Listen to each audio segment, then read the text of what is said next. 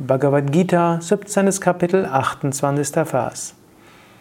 Alle Opfer, Gaben und Handlungen und alle Askesen, die ohne Glauben ausgeführt werden, sind Asat, o Arjuna.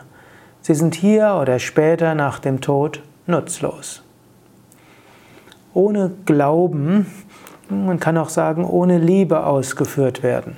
Rein mechanisches Ausführen führt dich nicht zum Höchsten. Man kann zwar sagen, es ist immer noch besser, man macht Gutes ohne Herz, als man macht Schlechtes. Und es ist immer noch besser, man übt seine Yoga-Übungen ohne große Konzentration, als man macht gar nichts und liegt nur im Sessel rum oder macht irgendetwas Zerstörerisches. Dennoch, um wirklich zum Höchsten zu kommen, ist es wichtig, das, was du tust, mit Liebe und Vertrauen zu füllen. Nimm dir, überlege nochmals, falls du heute schon deine Yoga-Praktiken gemacht hast, als du dich hingesetzt hast zur Meditation, hast du das mit Liebe getan, mit Vertrauen, mit Glauben, im Bewusstsein, dass Meditation dich zum Höchsten führen kann und dass du Instrument werden willst des Höchsten. Als du heute Morgen deine Asanas und Pranayamas ausgeführt hast, deine Yoga-Übungen, hast du das mit Vertrauen gemacht, hast du es mit Konzentration gemacht, hast du es mit Liebe gemacht. Als du heute für Menschen etwas getan hast, hast du es mit Liebe gemacht, hast du es mit Herzen gemacht.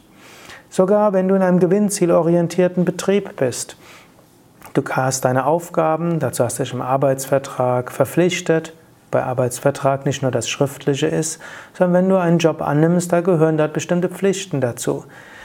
Auch Pflichten, für die du bezahlt wirst, kannst du noch mit Liebe machen. So könnte auch Erwerbsarbeit dich durchaus auch spirituell voranbringen, nämlich indem du es mit Liebe machst und in dem Wunsch, anderen zu helfen.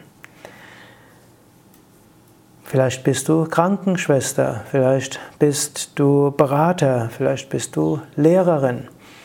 Bei all dem kannst du spirituell wachsen, indem du das, was du tust, mit Liebe tust, um anderen zu helfen. Sogar dann, wenn du dafür bezahlt wirst. Entscheidend ist, das Motiv und die Einstellung. Tust du das, was du tust, um anderen zu helfen, tust du es mit Liebe, dann hilft dir das, spirituell voranzukommen. Und selbst uneigennütziges Dienen unbezahlt ist nicht so hilfreich, wenn du das nicht mit Liebe füllst, mit Hingabe, Vertrauen und dem Wunsch, Gott zu dienen. Daher nimm dir vor, das, was du tust, mit Liebe zu machen. Nimm dir vor, das, was du tust, mit Herzenergie zu füllen und Gott darzubringen.